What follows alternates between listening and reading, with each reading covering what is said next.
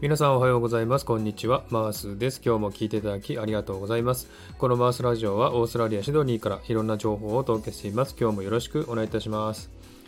えー、さて、サクッとオーストラリア。このコーナーは、オーストラリア豆知識をエンジョイしてもらうコーナーです。139回目の今回は、オーストラリア豆知識パート97をお送りしたいと思います。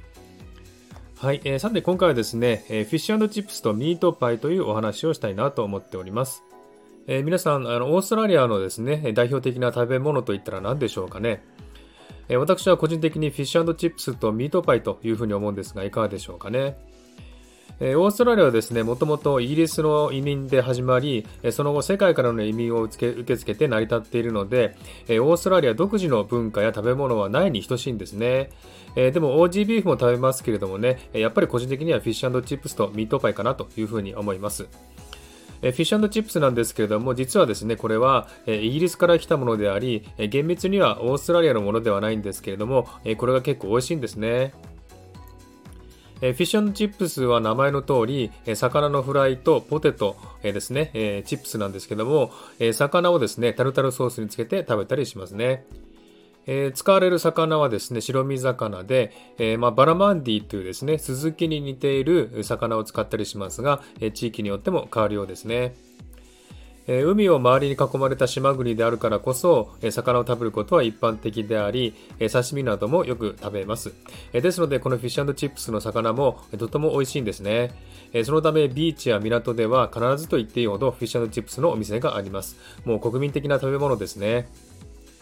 はい、それからミートパイなんですけども、これもよくオーストラリア人が好きな食べ物ですね。えー、厳密に言うと、オーストラリアとニュージーランドでよく食べられているそうですけれども、えー、なんと2003年にはですね、えー、オーストラリアのニューサウスウェールズ州の首相、ボブ・カーによって、えー、国民食というふうに位置づけられたそうですね。えー、国民1人当たりの1年間の平均消費量は12個だそうですね。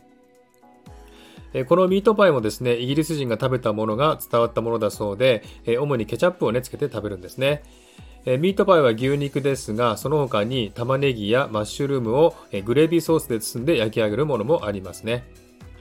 はい、そしてですね、皆さん、シドニーで有名なパン屋さんをご存知でしょうかね。えオーストラリアで初めてできたテイクアウェイショップ、ハリーズカフェドウィールズというお店があるんですね。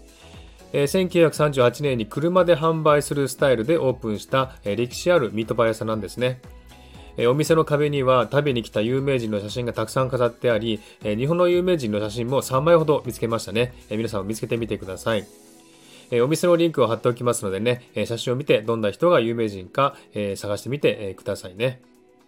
はい、では今日はこの辺で終わりにしたいと思います。今日も聞いていただきありがとうございました。ハートボタンポチッと押してもらえたら嬉しいです。ではまた次回お会いしましょう。チュース